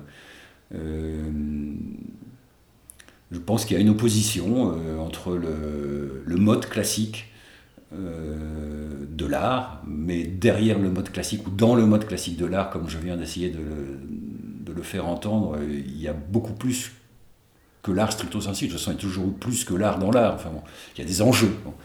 Euh, donc il y a le mode classique de l'art, à quoi s'oppose un mode qui n'est pas classique et pour lequel finalement le le mode moderne me semble suffisant. Je, je, pense que ce mot, euh, je pense que ce mot suffit et, en plus euh, le, lui redonner une certaine valeur ou une certaine vigueur euh, aujourd'hui nous, nous, permettrait certainement de nous, de nous concilier avec des, des données, je crois, très importantes qui, sont celles, alors non pas du 19e siècle, mais d'un certain 19e siècle, non pas du 20e siècle, mais d'un certain 20e siècle, etc. Ces, données, euh, ces données, euh, je pense qu'il est important qu'on les oublie pas. Alors je, je, crains que dans le mot euh, hyper moderne se marque quand même une prise de distance à l'égard de ces données-là. ou un saut qualificatif. Ou un saut qualificatif, oui. En même temps, c'est très curieux parce que euh, dans les technologies euh, extrêmement récentes euh, sont des, des, technologies, si on rentre un petit peu dans le cœur des choses, qui font par exemple de fait une grande place à la retouche. C'est-à-dire finalement reviennent des opérations techniques dans un, dans un matériel qui lui en effet est récent, mais reviennent quand même des, des, opérations techniques qui sont des opérations classiques, je pense. Euh, le, euh, l'idée, euh, l'idée classique du dessin n'est pas, pas derrière nous, je ne crois pas. J'aimerais qu'on discute un petit peu sur ce changement de paradigme de l'ici et maintenant à l'ici et là. Parce que vous dites, depuis que le visible et le sonore ont commencé à être enregistrés et ainsi enregistrés, à être dupliqués et diffusés, le monde a changé. La structure foncière de l'expérience n'est plus le ici et maintenant, mais un ici et là. Ce qui fait désormais événement ne le fait pas à l'issue d'un processus assez long de langage et de narration, mais en raison du fait que diffusé aussitôt que possible, en direct pourquoi pas, il se produit en effet ici en même temps que là ici où il a lieu, au sens traditionnel de l'avoir lieu, et partout encore où se trouvent les récepteurs pour l'accueillir dans sa diffusion. Et c'est ce qui m'a euh, amené à, préciser justement cette idée euh, qui, était développée chez Bazin, l'idée que l'objet initial se donne dans une immédiateté, où vous vous dites, mais en fait, par l'appareil, euh, il y a directement transformation euh, de, de l'objet initial, en sens, c'est pas un accès à un objet initial qui se donnerait euh, euh, sans, sans médiation. Et par conséquent, il est déjà partout à la fois dans sa diffusion. il, y a, il, y a, deux façons de, enfin j'allais dire de reprendre ce que vous venez de dire, mais pas au sens où je reprends quelqu'un, je veux dire d'enchaîner, quoi, comme disait Lyotard, sur ce que sur ce que vous venez de dire, une qui serait euh, conjoncturelle ou circonstancielle, et puis une autre qui serait euh, philosophique. En fait, c'est la même chose, mais évidemment, le, mode d'explicitation n'est pas le même. Je, vais commencer par le, le, conjoncturel ou le circonstanciel. Euh, je, pense que pour nous aujourd'hui, nous autres aujourd'hui, ce qui peut faire euh, événement pour nous n'est pas quelque chose qui a lieu seulement quelque part. Euh, mais c'est quelque chose qui, qui, a lieu en tant que c'est, euh, au fond, c'est ce qu'on veut dire avec ces expressions assez fatigantes, le temps réel, etc. C'est, quelque chose qui a lieu en même temps quelque part où ça se passe au sens traditionnel du terme, je vais revenir là-dessus dans une seconde, et euh, c'est immédiatement médié. Bah, c'est un, concept paradoxal, enfin une notion paradoxale, ce qu'on appelle média aujourd'hui. Euh, je le dis, je crois quelque part dans, dans, le livre, c'est euh, un, drôle, une drôle de mot parce que c'est pas des médias, c'est immédiatement euh, quelque chose qui porte ailleurs ce qui a lieu quelque part au sens historique ou, traditionnel du, terme. Et un événement, c'est ça. C'est-à-dire que je ne sais pas quel, exemple prendre, euh, le plus, plus énorme ou immense, ça serait le, le, 11 septembre. qui est, un événement en tant qu'il est immédiatement dans le monde entier. Euh, par, le, par le fait de ce qu'on appelle donc d'un mot qui, à mon avis, devient au fond euh, conceptuellement euh, inexact, les médias. Donc c'est ça que veut dire l'expression ici et là. les événements sont pour nous autres aujourd'hui des événements dans la mesure où ils sont immédiatement médiés, pour, dire les choses comme ça. donc, je ne sais pas, un autre exemple que j'aurais, ça serait de dire la, la la, Palestine n'existe pas qu'en Palestine, euh, etc. Euh, Et que quelque chose qui n'aurait lieu que, euh, qui ne serait pas médié, comme, comme je viens de dire, ne, peut pas faire événement aujourd'hui. bon, alors ça c'est, disons, l'approche circonstancielle ou, conjoncturelle de la question que vous me posez. Philosophiquement, ça pose un problème parce que je m'étais, ça m'est venu cette idée lors, d'un ouvrage antérieur qui s'appelle Du commun, où il y avait euh, une explication assez longue, peut-être un peu pénible pour le lecteur, avec Hegel, euh, avec la phénoménologie de l'esprit. Donc on revient quand même à la phénoménologie. Hein, et euh, où, ça commence par une analyse de, de, de la certitude sensible. Hein, donc ici et maintenant, quelque chose a lieu. Ici et maintenant. Bon. Et euh, le temps euh, arrive là-dessus et ce, ce, qui est, ce qui était ici et maintenant devient euh, là-bas autrefois. le, le, le, devenir dans l'esprit, dans la mémoire de quelque chose qui a lieu ici et maintenant, ça va s'aborder avec l'expression qui est à la base de tous les récits, il était une fois. Hein, euh, là-bas, autrefois, il était une fois, euh, etc. Et on voit bien, dans, on voit bien, euh, il semble qu'il y a un lien entre le, le, le, fait de, comment dire, de considérer que le récit serait constitutif de la, de la conscience commune, parce que le récit se rapporte à un événement qui peut être daté et localisé et ça, ça ne, c'est pas que ça ne nous concerne plus, je dis euh, que ça nous concerne de façon résiduelle. Euh, c'est évidemment dans nos vies privées, euh, je peux vous raconter, savez-vous, avant-hier, là-bas, il m'est arrivé ceci. Bon. Et ça, ça ne fait pas un événement pour nous tous, pour, pour, pour nous autres. Et la, structure de, notre expérience, ce que Benjamin disait en, en disant que le, cours de l'expérience a chuté, les narrations ont pris fin dans une certaine mesure. Enfin, elles ne euh, rendent pas compte euh, du fait que l'expérience est euh, immédiatement partagée et, qu'elle elle, a lieu originairement en deux endroits en même temps. J'ajoute un troisième petit élément, c'est que c'est justement ce qui se passe lorsqu'il y a un, enregistrement. c'est techniquement, enfin, un, enregistrement, ça divise l'origine. C'est-à-dire, euh, je, je, prends euh, dans le livre, euh, à un moment donné, l'analyse de, Glenn Gould, de, Glenn Gould ouais, du, du, de, de, la façon dont Glenn Gould faisait travailler la, la, technique de l'enregistrement. Depuis que j'ai écrit ce livre, qui a encore à peine paru, j'ai lu d'autres choses que j'aurais pu intégrer, comme les, comme les mémoires que je trouve très intéressantes de, du guitariste des Rolling Stones, Keith Richards qui, à plusieurs reprises, je pourrais prendre des passages qui montrent la même chose, où ça rejoint au fond la, la position de Glenn Gould, pas, sur la musique, mais quant à la technique de, de, l'enregistrement. Que ce, ce qu'on enregistre, ce qui, est, ce qui vient à nous par le biais d'enregistrement, n'est pas quelque chose qui a eu lieu euh, quelque part. C'est divisé originairement, ça a lieu en même temps comme ça a lieu dans le vécu au sens traditionnel, de la mémoire traditionnelle, et ça a lieu dans et par l'appareil. Et donc c'est ici et là d'entrée de jeu, c'est ici et là d'entrée de jeu. Oui, d'ailleurs vous dites, euh, et c'est une des raisons où, euh, de manière radicale que les choses ne se représentent plus, puisqu'elles sont toujours déjà en plusieurs optiques, en tout cas pour le cinéma, ou en plusieurs oreilles.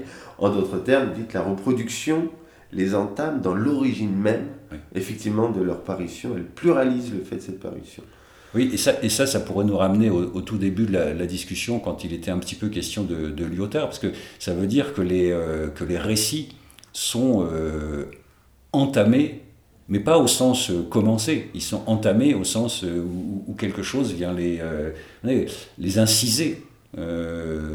avant même qu'ils aient lieu. Alors je pense qu'il y a dans,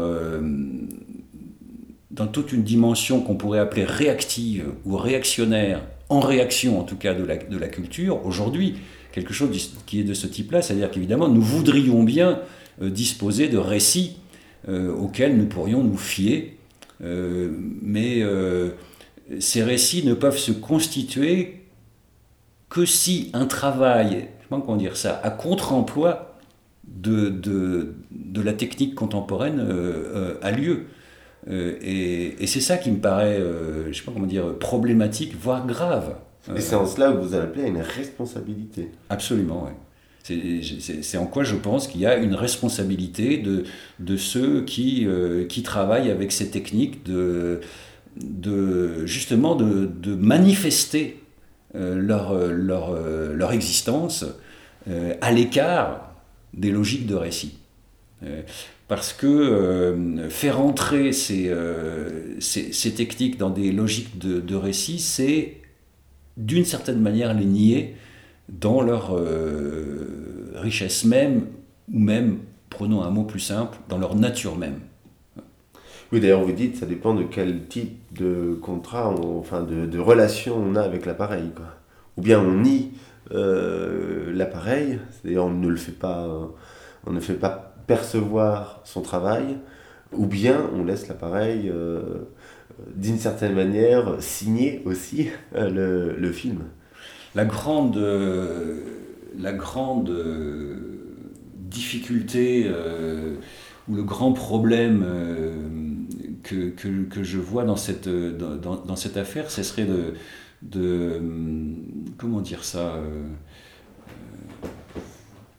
de penser qu'avec des appareils d'enregistrement, on peut euh, euh, rendre, restituer, euh, être dans le monde euh, du vécu. Oui, restituer le réel. Voilà. Qu'on peut être dans le monde du vécu. Je vais prendre un exemple, je, je l'ai en tête depuis quelques secondes, ça va me libérer de le, de- de le dire. Je savais qu'on allait discuter aujourd'hui et évidemment dimanche, j'ai regardé, comme beaucoup d'entre nous, le, le résultat des élections présidentielles et le traitement de ça à la télévision. Je trouve ça effarant. Et quel que soit le résultat des élections, je ne parle pas de ça, je, je- parle du, euh, du, euh, du traitement. Il y a une formidable, au sens euh, où j'entends dans formidable le mot latin qu'on peut aussi traduire par terrible, hein, une, formidable une- une- un terrible traitement de la capacité des caméras dans ce genre de soirée électorale où on essaye d'être dans, dans le, dans le vécu, c'est-à-dire dans l'ici et maintenant, euh, et ça donne quelque chose d'une d'un comment dire d'un inintérêt euh, au fond profond euh, parce que évidemment aucun appareil ne peut être dans le vécu par essence par essence. Une caméra se trouve à l'écart du vécu de l'opérateur comme du sujet photographié ou, ou- filmé. Donc il y a, il y a une négation euh, dans cet usage-là des, des, euh, appareils d'enregistrement. Il il y a une négation. euh, Enfin, on pourrait prendre un autre exemple qui est le, le, du, du côté de la musique. Je pense encore à Glenn Gould, Rolling Stones, etc. Où le, le, ce, qui, ce, qui, est- ce qui est l'apport. euh, gardons les Rolling Stones, c'est plus surprenant comme exemple. hein. Le- le- la créativité musicale euh, qui, euh, qui est, qui est là-dedans, elle s'est jamais jouée dans les concerts. Elle s'est jouée dans euh, le studio. Ça me fait penser à ce film de Godard, euh, One Plus One, où Oui. justement, euh, là où il va filmer, c'est effectivement le studio d'enregistrement. Oui, et, et- et ça, et ça, oui, oui, tout à fait, oui. Oui, bah oui Godard, évidemment.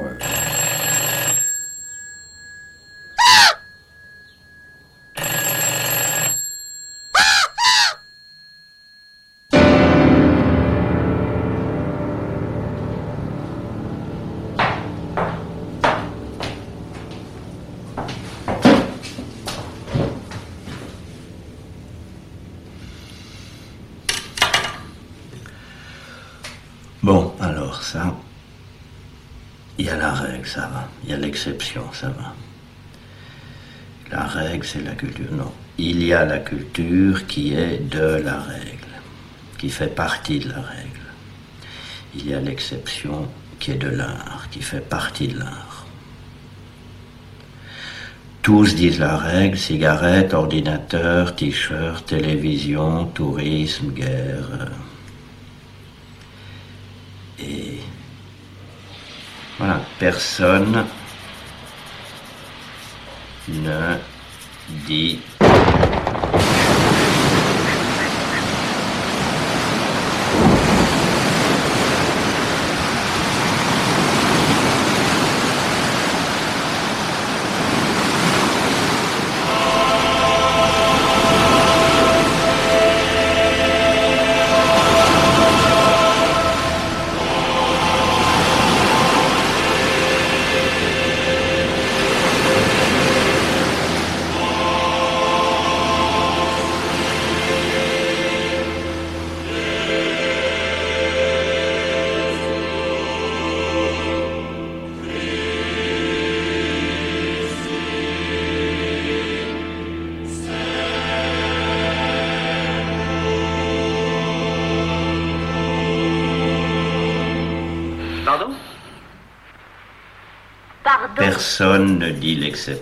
Répétez encore. La règle, personne Pardon, ne dit je vous demande pardon. l'exception. Ça ne se dit pas. Cela ne se dit pas. Cela ne se dit pas. Cela s'écrit Flaubert, Pou- non, Pouchkine, Flaubert, Dostoïevski. Cela s'écrit Flaubert, Dostoïevski. Cela se compose Gershwin, Mozart. Cela se peint Cézanne, Vermeer. Cela s'enregistre Antonioni, Vigo. Où cela se vit, où cela se vit, et c'est alors l'art de vivre. Srebrenica, Mostar, Sarajevo.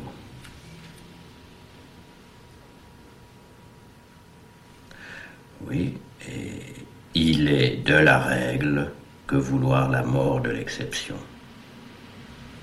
Il est de la règle que vouloir la mort de l'exception.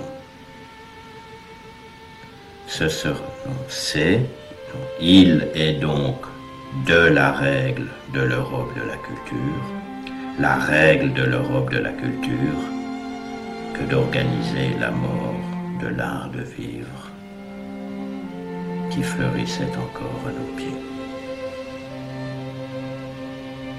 Vous posez une question qui est difficile. Euh, je crois que c'est à la fin de l'ouvrage, euh, sur ce chapitre qui s'intitule Valeur des formes. Vous dites la culture, c'est une opération de, de sélection, d'une certaine manière. Euh, il n'est pas de culture vive qui puisse considérer tout ce qui a lieu et a lieu comme également valable. Pas de culture en somme qui se soutienne sans établir des préférences. Je suggère ce mot de préférence car je pose que tout ce qu'une culture retient et si j'ose dire cultive ne peut se trouver ainsi retenu ou cultivé que relativement à d'autres données écartées. Pour que la culture valorise, pour qu'elle définisse du préférable, il lui faut des manifestations parmi lesquelles préférer, il lui faut des propositions diverses. Là, effectivement, ça rejoint tout ce qu'on venait de dire sur cette nécessité de ce que Lyotard appelait euh, la différence stérile. Ceci dit, comment s'opère cette, euh, cette sélection? Eh bien, je ne sais pas. Euh, je, pense que, évidemment, cette question est une question importante et grave, mais elle a une condition de possibilité. Et c'est plutôt peut-être là que j'essayais de me situer. C'est-à-dire, euh, euh, pour qu'on puisse de toute façon s'interroger euh, sur la question de savoir comment s'opèrent les, préférences, encore faut-il qu'il y ait quelque chose à préférer. Et je prendrai les choses par ce biais. Consiste à dire, euh, euh, ça fait longtemps que ça me, que ça me, que ça me travaille, quoi, cette, cette affaire euh, de la majesté de la culture, disons. C'est-à-dire le fait que il y aurait à un moment donné quelque chose d'incontestable, euh, qu'on ne pourrait pas contester. Euh, alors aujourd'hui, je pense que la culture euh, incontestable, paradoxalement, c'est pas ce qu'on appelle, je sais pas comment pour Lévy, ce que les sociologues appelleraient la culture légitime, comme disent certains, à quoi ils opposent la culture populaire, etc. Je, pense que ce, qui, est incontestable, c'est quelque chose qui concerne les formes de la diffusion. À la télévision, on peut dire beaucoup de choses euh, qui relèvent d'opinions qui s'opposent. Donc il y a une diversité euh, d'opinions à la télévision, par exemple. Mais il n'y a pas de diversité formelle. Et ça, je pense que c'est assez, euh, assez grave. Le- parce que du coup, au fond, le goût, la préférence ne peut pas, pas s'exercer. Ce que vous me posez là comme question m'o- m'o- m'oblige pas, pas à revenir sur ce que j'ai dit tout à l'heure, mais euh, pe- peut-être à, même pas à le nuancer, mais à essayer de, de- de montrer, d'expliciter que c'est vraiment très complexe, quoi, toutes, ces, toutes, toutes ces questions. hein. Par exemple, euh, je, je viens de, de dire quelque chose euh, en disant qu'à notre époque, il n'y a peut-être pas de récit qui puisse rendre compte euh, de ce qui nous arrive. euh. Mais en même temps, je ne dis pas qu'il ne faut jamais rien tenter dans le registre du récit. Mon problème, ça serait que on pense que les formes du récit sont suffisantes pour rendre compte de, de l'expérience contemporaine. En fait, ce qui me, ce qui me gêne, c'est quelque chose qu'on pourrait appeler, euh, de ce mot euh, qu'on entend bien en français, euh, la suffisance. Hein, la, suffisance d'une forme de, culture ou d'une forme de, représentation des choses, ou de présentation même, à la limite, pourquoi pas simplement des choses. Et donc, il me semble qu'une culture vive euh, c'est une culture dans laquelle euh, il y a du... Euh, on se débat avec des questions, avec des questions de forme. avant de se débattre avec des questions de thème, de, thématisation des, des, pensées. Et peut-être les bons mots pour, pour, pour, décrire les choses, ça serait de, de dire qu'il faut toujours que quelque chose nous travaille en mode mineur. Euh, je suis pas, je, je, ne pense pas qu'il y aura, euh, qu'on peut imaginer une situation dans laquelle euh, le meilleur des mondes, le, le, paradis serait là, parmi nous. mais ce qui est sûr, qui nous irait pas, enfin qui fait que nous irait mal, que nous irions mal, ça serait qu'il n'y ait plus de mode mineur, de forme mineure euh, alors disons d'existence, de manifestation du monde ou des choses comme ça. Donc par exemple, je, ne, je ne vois pas de mal a priori à ce qu'il y ait euh, un cinéma de divertissement pour revenir au, sujet. Euh, là où il y a problème, c'est lorsque la forme du divertissement devient la seule forme à, laquelle, au fond, nous, nous, ayons, nous aurions, par hypothèse, affaire. Alors comment ensuite s'opère le, le je pense que les choses sont complémentaires en réalité. Je, pense qu'on ne peut retenir, euh, comment dire, euh, des choses qui sont euh, communes à beaucoup que parce qu'il y a des, objets présents parmi nous qui sont au fond rares. Voilà. Et qui engagent des commentaires et qui engagent des commentaires, et qui vont euh, donc euh, euh, travailler le, le, sourdement le majestueux. Je pense à, à Philippe Lacoulabart. Dans l'ouvrage, vous le, vous le remerciez pour le, le travail qu'il vous a apporté. Et je pense à lui parce que quand vous, vous énoncez le fait que la question, c'est la question des formes, et que finalement, ce qui semble l'emporter, Aujourd'hui, c'est euh, une certaine forme qui s'appelle la mimésis. Je pense à, effectivement au travail de Philippe Lacoulabart. C'est évident que si euh, je travaille euh, tant sur la mimésis, c'est parce que Philippe Lacoulabart m'a fait travailler. ça c'est certain. Il y a peut-être quelque chose je reste une, seconde. C'est vrai, c'est difficile de, dire euh, euh, tous les remerciements qu'il faudrait, euh, qu'il faudrait dire. mais je ne sais pas s'il apprécierait le, travail que je fais aujourd'hui, mais j'essaye de faire quelque chose qui, qui continue quelque chose que j'ai compris chez lui. Ça c'est sûr, ou que j'ai compris grâce à lui. Mais je voudrais dire euh, justement dans cet esprit-là, euh, peut-être euh, quelque chose qui est, dans, qui est dans mon livre et qui, qui compte, qui est la, la, distinction entre le, la perspective et l'aspect, cette, cette, cette, notion de l'aspect, le, le, surgissement. il y a une valeur esthétique, là, je pense, très importante que le, traitement euh, dominant, majestueux de la, de la mimésis euh, euh, empêche, c'est que, les, que les, les, choses prennent ce que, j'appelle aspect, au sens, dans le aspect, j'entends le ad latin, et les spectres, enfin le, je sais pas, le, le visible qui advient vers nous, quoi. Quelque chose qui, qui vient à nous depuis les choses, depuis les choses elles-mêmes. Dans le cinéma, il y a des moments euh, extrêmement importants, à mon avis, euh, où euh, euh, non pas euh, je regarde les choses, euh, je les soumets à mon regard, mais euh, elles viennent euh, manifestement à moi par le biais justement de, euh, de, la caméra qui n'est pas mon regard, qui ne peut pas être le regard d'un- sujet. Et ça fait voir comme jamais. Merci, cher Viguer. Merci.